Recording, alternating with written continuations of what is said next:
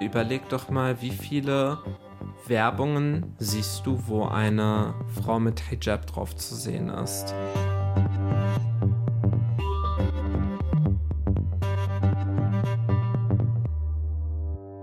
Mein Ziel ist es, Marginalisierung, Unterdrückung, Diskriminierung abzubauen und für eine Gesellschaft zu kämpfen, in der Menschen nicht das Gefühl haben, dass sie weniger wert sind.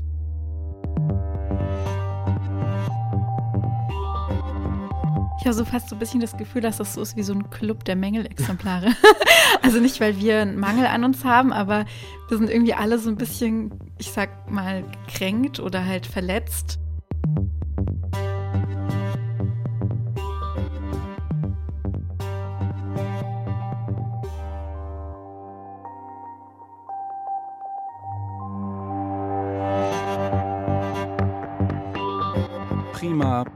Muslima. Wir reden mit.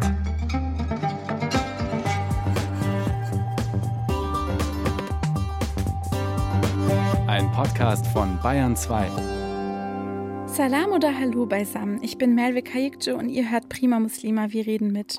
In diesem Podcast spreche ich mit Muslimen, die in Deutschland aufgewachsen sind oder hier leben, über Dinge, die sie interessant machen, inspirieren, beschäftigen und bewegen.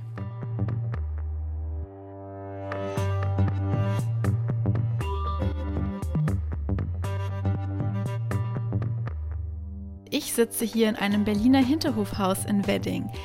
Als ich hierher angekommen bin, wurde ich von Currywurst und Shawarma begrüßt.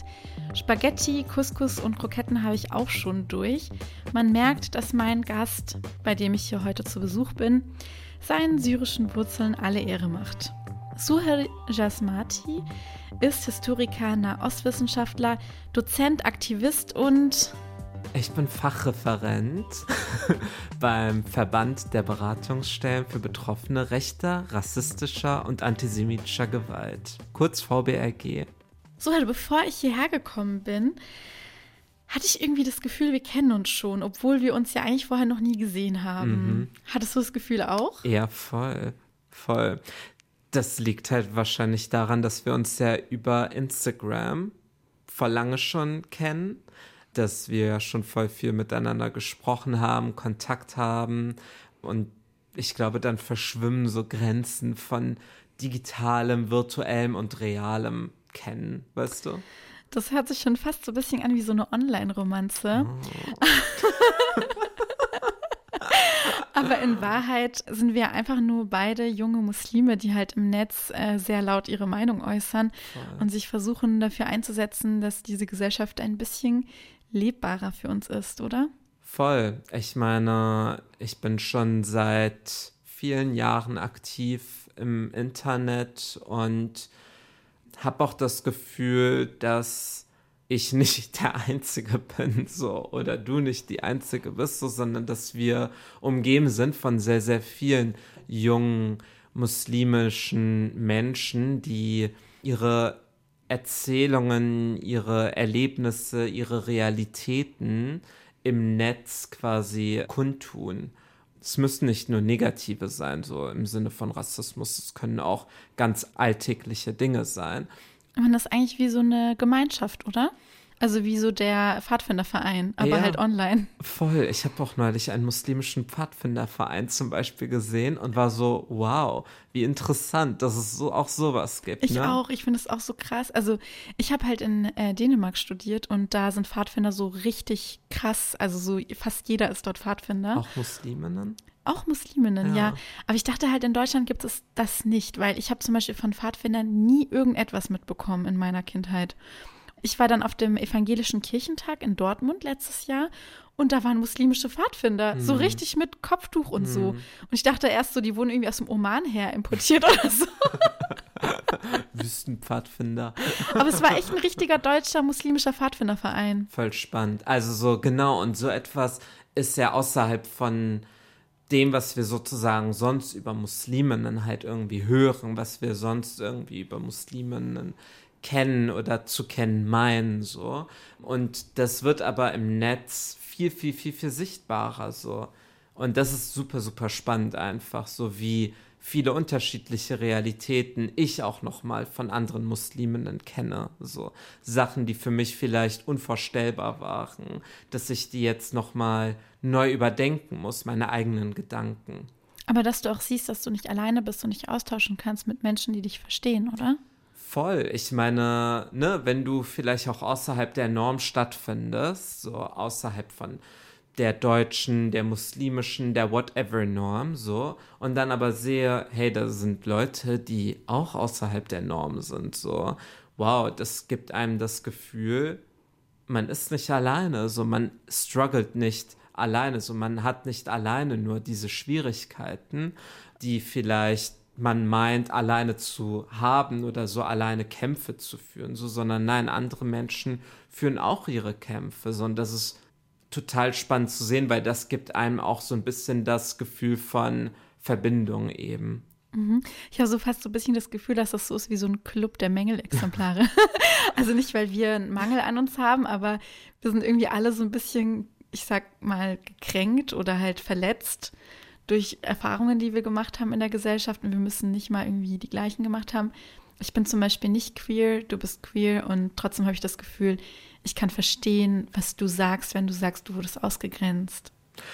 Ja, und dann, wenn ich darüber berichte, wenn ich darüber erzähle, dann entsteht nämlich etwas im Internet und zwar kannst du das kommentieren.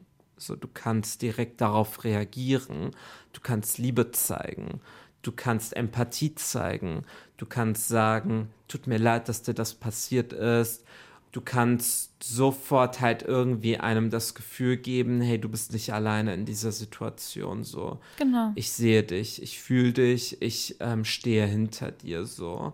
Und das ist eben dieses vielleicht nochmal Gefühl von einer neuen Art von Gemeinschaft. Hast du das Gefühl, dass du anders gar nicht mitreden kannst oder gar nicht gehört wirst, außer eben durchs Internet? Ich glaube, für mich ist das Internet ein Ort, an dem ich mir Zeit lassen kann, wann ich was sage und wie ich es sagen will. Ich glaube, da ist auch sehr viel nochmal von wie positionierst du dich mit Instagram zum Beispiel gehört auch eine gewisse Ader für Ästhetik zum Beispiel dazu. So. Musst Präsentabel einen Blick aussehen. für Schönheit haben. Präsentabel aussehen, ganz genau. Also ich habe das Gefühl, dass das bei dir auf jeden Fall funktioniert, weil, also ich sehe dich, ich sehe dich immer wieder. Ich muss gar nicht aktiv irgendwie mich fragen, wo ist Suhel eigentlich, sondern immer wieder wirst du mir in meine Timeline reingespült. Ich habe zum Beispiel, als das mit Hanau passiert ist, da hatte ich gesehen, dass du eine Petition gestartet hast für den für einen Bundesbeauftragten gegen antimuslimischen Rassismus du bist da sehr schnell eigentlich relativ erfolgreich geworden. Da hat man schon gesehen, dass du Menschen hast, die auch ähm, hinter dieser Idee stehen. Also nicht nur hinter dir als Person, sondern die das Gleiche wollen mhm. und für das Gleiche kämpfen. Oder war dieser VW-Skandal, da war ja so eine Werbung. Ja, da habe ich was gestartet. Also genau, was passiert ist, ist, dass mir ein Video zugespielt wurde von einer Werbung auf Instagram, die von VW kam. Und ich war total schockiert, als ich diese Werbung gesehen habe.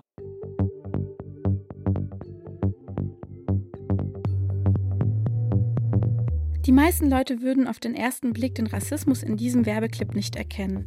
Die rassistischen Botschaften darin sind wirklich versteckt, aber eindeutig nicht von der Hand zu weisen, wenn man die Codes deuten kann und darauf achtet. Zum Beispiel das kurzfristige Erscheinen des rassistischen N-Worts oder eine weiße Hand, die beim Schnipsen das White Power-Symbol macht.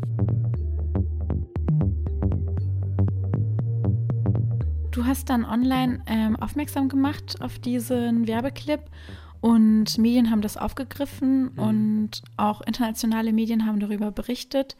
VW hat sich entschuldigt und bleibt bei dir das Gefühl zurück, dass das etwas verändert hat? Oder was waren deine Erwartungen und es hat sich auf unterschiedlichen Ebenen was verändert, auf jeden Fall. Also erst einmal, was sich verändert hat, ist, dass Menschen aktiv wurden. So, das ist das Erste. So eine riesengroße Veränderung der Empörung, der Mobilisierung.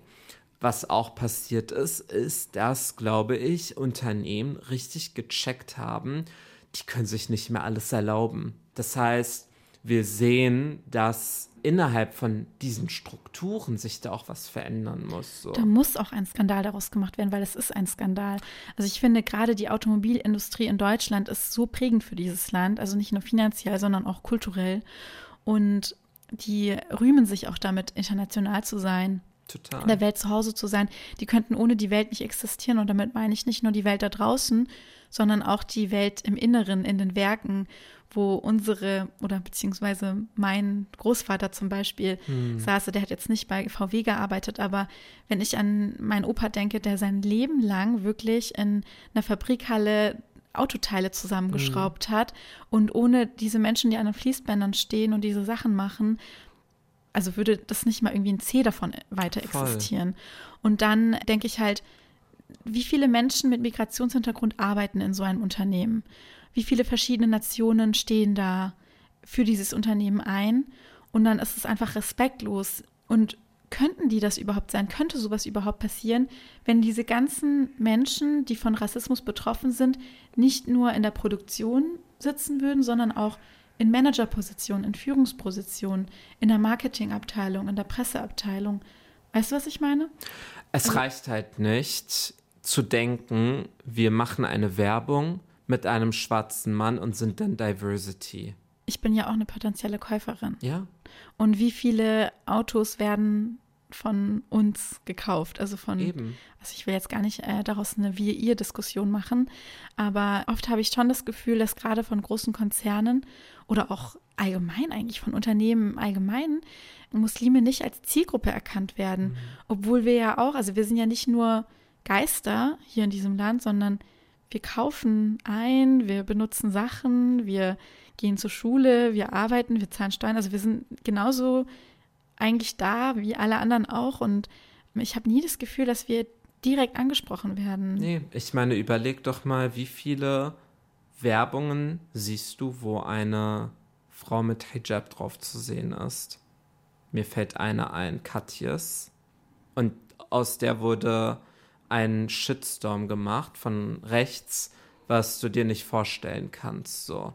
Das heißt, Unternehmen haben halt auch Angst davor, vor einer rechten Reaktion bestimmte Menschen abzubilden. Und das ist aber auch ein, ein, ein Phänomen von, von antimuslimischem Rassismus, dass antimuslimischer Rassismus ja nicht als Rassismus gesehen wird, sehr oft, sondern als legitime Kritik. Kritik ist legitim, ja. Kritik ist ja legitim. Das heißt, wenn du sagst, das ist Kritik, dann legitimierst du Rassismus damit. Und deshalb haben, glaube ich, auch sehr, sehr, sehr, sehr viele Unternehmen auch Angst davor, muslimisch gelesene Menschen darzustellen. So, weil sie davor Angst haben, einen Shitstorm abzukriegen. Aber es kann auch genau das Gegenteil sein. Also ich empfinde, Unternehmen, die mutig sind und innovativ sind und halt Vorreiter sind in diesem Bereich, werden ja auch belohnt. Zum Beispiel Nike macht ja auch sehr viel Werbung, wo sie mhm. Muslime mit einbeziehen weil die jetzt zum Beispiel ein Sportkopftuch herstellen. Total. Und ich glaube, was solche Unternehmen halt auch lernen oder lernen müssen, ist, erwartet, dass ihr einen Shitstorm abbekommt von rechts, aber hört dann nicht damit auf. Und irgendwann erledigt sich das. Irgendwann wird es ja schon als etwas Normales betrachtet, dass wir in der Vogue auch Frauen mit Hijab sehen dass wir bei Nike Frauen mit Hijab sehen beispielsweise. Stimmt, du hast eigentlich recht. Ähm, irgendwann ist wahrscheinlich die Luft äh, raus. Ja, ich meine, so. Und wenn man aufhören würde damit, dann würde man ja eigentlich den eher, den, also dann würden die Rechten ja gewinnen. Irgendwann merken die Leute halt, okay, ist dann halt anscheinend so. Und dann orientieren wir uns wirklich an diese KäuferInnen-Gruppe. Warum setzt du dich als muslimischer Mann für eine Frau ein, die Kopftuch trägt? Mein Ziel, mein Weg ist es, für eine gerechtere Welt zu kämpfen. Mein Ziel ist es, Marginalisierung, Unterdrückung, Diskriminierung abzubauen und für eine Gesellschaft zu kämpfen, in der Menschen nicht das Gefühl haben, dass sie weniger wert sind. Und du machst dich dann für dieses Ziel sozusagen auch ja selber zur Zielscheibe. Es gibt sogar Menschen, die dich explizit hassen und auf den Kicker haben, zum Beispiel mhm. Alice Schwarzer. Mhm. Die hat dich ja mal sogar in die islamistische Ecke gestellt. Ja. Fandest du das absurd? Also ich, ich glaube, es gibt nichts Absurderes, was ich irgendwie mir vorstellen kann als das, als queerer Mensch in die islamistische Ecke gerückt zu werden, ist, weiß ich nicht, ungefähr so absurd wie zu sagen, ein Pferd ist ein Löwe oder so. Weiß ich ich habe kein besseres Beispiel gerade gefunden. Kannst du das kurz erklären? Also was heißt es denn, queerer Muslim zu sein? Queer bedeutet quasi alles, was außerhalb der heterosexuellen oder binären Geschlechtsform stattfindet. Also alles, was nicht heterosexuell ist oder alles, was nicht männlich oder weiblich ist, kann unter diesem Sammelbegriff queer versammelt werden.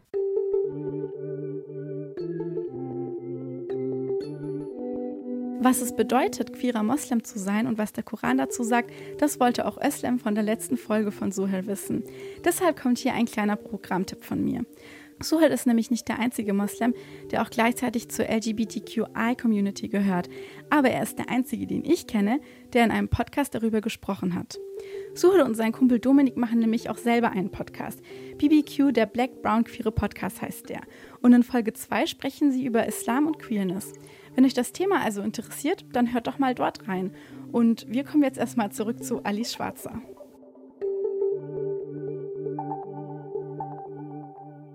Ihr wundert euch vielleicht, warum wir hier über Alice Schwarzer reden. Der Grund ist einfach. 2019 haben sich mein Gast Suha und Alice Schwarzer ganz schön gezofft. In Frankfurt fand eine Konferenz zum Thema Kopftuch statt.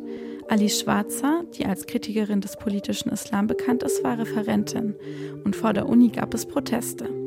Schwarzer kam raus und es gab hitzige Diskussionen mit den Leuten und Alice Schwarzer fasste einer Frau mit Kopftuch an den Arm. Der gefiel das gar nicht und sie drohte Schwarzer anzuzeigen.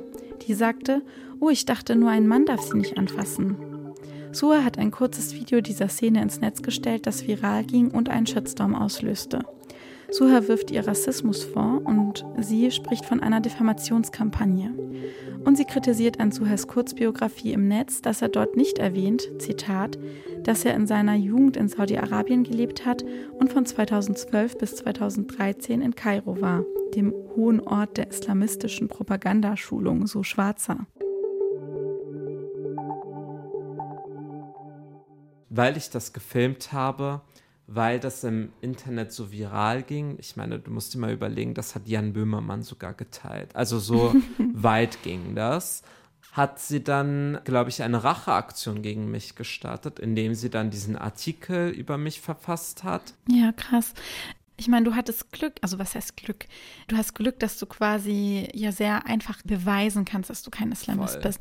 Aber es gibt ja auch so viele Leute, die auch keine Islamisten sind, denen das aber vorgeworfen wird. Es gibt ja zum Beispiel auch behördlich Methoden wie die Antiterror-Datei oder so, die Menschen eben einteilt in solche mhm. Kategorien mhm. wie muslimisch, mhm. zwischen 30 und 40, potenzieller Terrorist, sage mhm. ich jetzt mal. Und ich sage immer, wenn wir hier unsere Arbeit gut machen und gute Migranten sind, dann beschwert sich niemand darüber und fragt niemand, wo wir herkommen.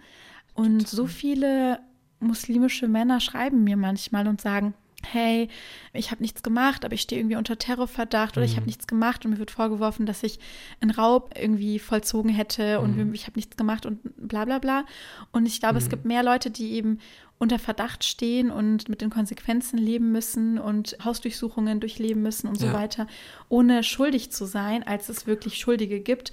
Aber niemand interessiert sich dafür. Also ich sage dann immer, ich kann keinen Artikel drüber schreiben, weil niemand interessiert sich für euer Schicksal. Verletzt dich das, wenn das Menschen passiert, die du liebst? Also deine Brüder sind ja zum Beispiel auch nicht queer. Erleben die sowas und wünschst du dir, dass sie ganz normal betrachtet werden? Ich mache mir Gedanken darüber, wie sie sich fühlen, wenn sie in einem Club abgewiesen werden. Ich mache mir Gedanken darüber, wenn sie sagen, hey, ich wurde auf der Straße wieder angepöbelt. Das ist einfach traurig. Das sind die liebsten Menschen, die ich mir vorstellen kann. So meine Brüder stehen mir sehr, sehr, sehr, sehr nahe.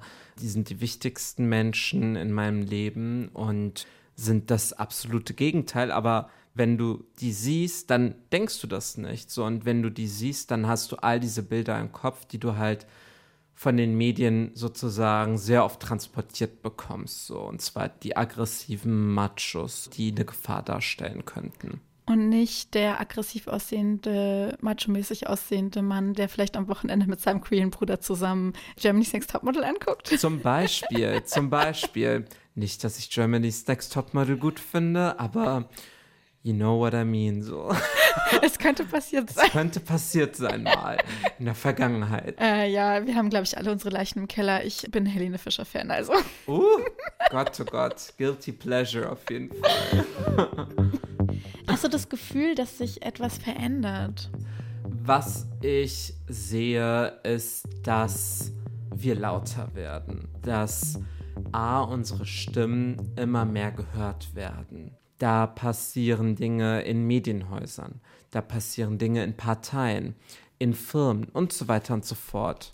Und das ist halt so spannend zu sehen, dass nicht nur wir lauter werden, sondern dass die Ohren auch immer mehr gespitzt werden. Und ich habe das Gefühl, dass nach sehr vielen politischen Diskussionen von Asyltourismus zur Abschiebeindustrie, zu einer rechtsradikalen Partei, die im Bundestag sitzt und in allen möglichen Parlamenten, dass auch in Medienhäusern der Schuss langsam gehört wurde. Nach Black Lives Matter, dass da plötzlich so viele Menschen, die schwarz positioniert sind, in den Talkshows saßen. Bei Anne Will, dass da Alice Hastas, dass Samira El-Wasil bei Anne Will saßen, ist revolutionär für mich. Dass Idil Baldar plötzlich bei Maischberger saß, um über rassistische Polizeigewalt, über so ein Thema, das sonst so sensibel und so negierend behandelt wurde, dann plötzlich saß, ist eine Veränderung, die ich vor ein paar Jahren noch für unvorstellbar gehalten hätte. Und das ist das Ergebnis von jahrelanger Arbeit, Menschen aufmerksam zu machen, oder? Das ist das Ergebnis von Aktivismus, das ist das Ergebnis von zivilgesellschaftlicher Arbeit. Das ist einfach sehr, sehr, sehr, sehr schön zu sehen. Hey, Veränderung ist am Ende doch möglich. Es ist möglich und ich spüre das auch. Also ich kann das bestätigen. Ich habe auch das Gefühl, dass ich mehr mitreden kann und mehr gehört werde als ja. vor einigen Jahren, wo wir eigentlich kaum eine Stimme hatten. Und Eben auch so ein Format, so wie hier ich könnte mir so etwas von vor zehn Jahren nicht vorstellen. So, und das ist einfach schön, dass in so vielen Bereichen sich etwas verändert, dass gespürt wird, wir haben zu oft über sie geredet und sie nicht sprechen lassen. Sie haben gesprochen, aber wir haben ihnen nicht zugehört. Und jetzt ist es an der Zeit zuzuhören. Das ist ein sehr schönes Endwort. Danke für dieses schöne Gespräch. Danke dir.